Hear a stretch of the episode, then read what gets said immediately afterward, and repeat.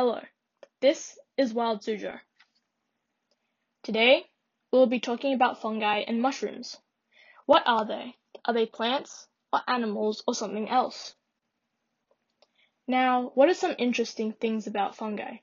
There are almost 120,000 species that have been discovered, but estimates say there could be millions of different species. Some species, like the portobello, oyster, and button mushrooms, are edible and are commonly used in cooking. Others, like the deathcaps, destroying angels, and autumn skullcaps can very easily kill you.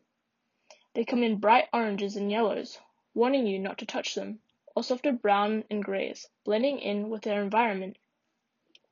They are found in every part of the earth, sometimes helping other life and sometimes preying on it, but usually helping to decompose dead matter and recycling nutrients back into their ecosystems.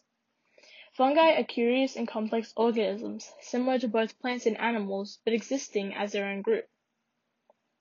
Fungi are an extremely broad group of organisms, since it is considered a kingdom.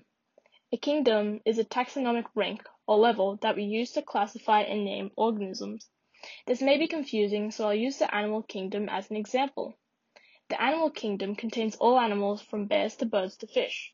There are many taxonomic ranks, and each one is more specific and usually has less animals that fit into the category. For example, with the animal kingdom, you can start with all animals, then all vertebrates, which are animals with spines, then all mammals, then all carnivorous mammals, then all cats, large and small, then all medium-sized cats, and finally the house cat.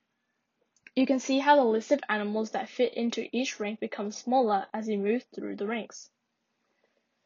Just like the animal kingdom, fungi are their own kingdom, with organisms like mushrooms, yeast, and mold.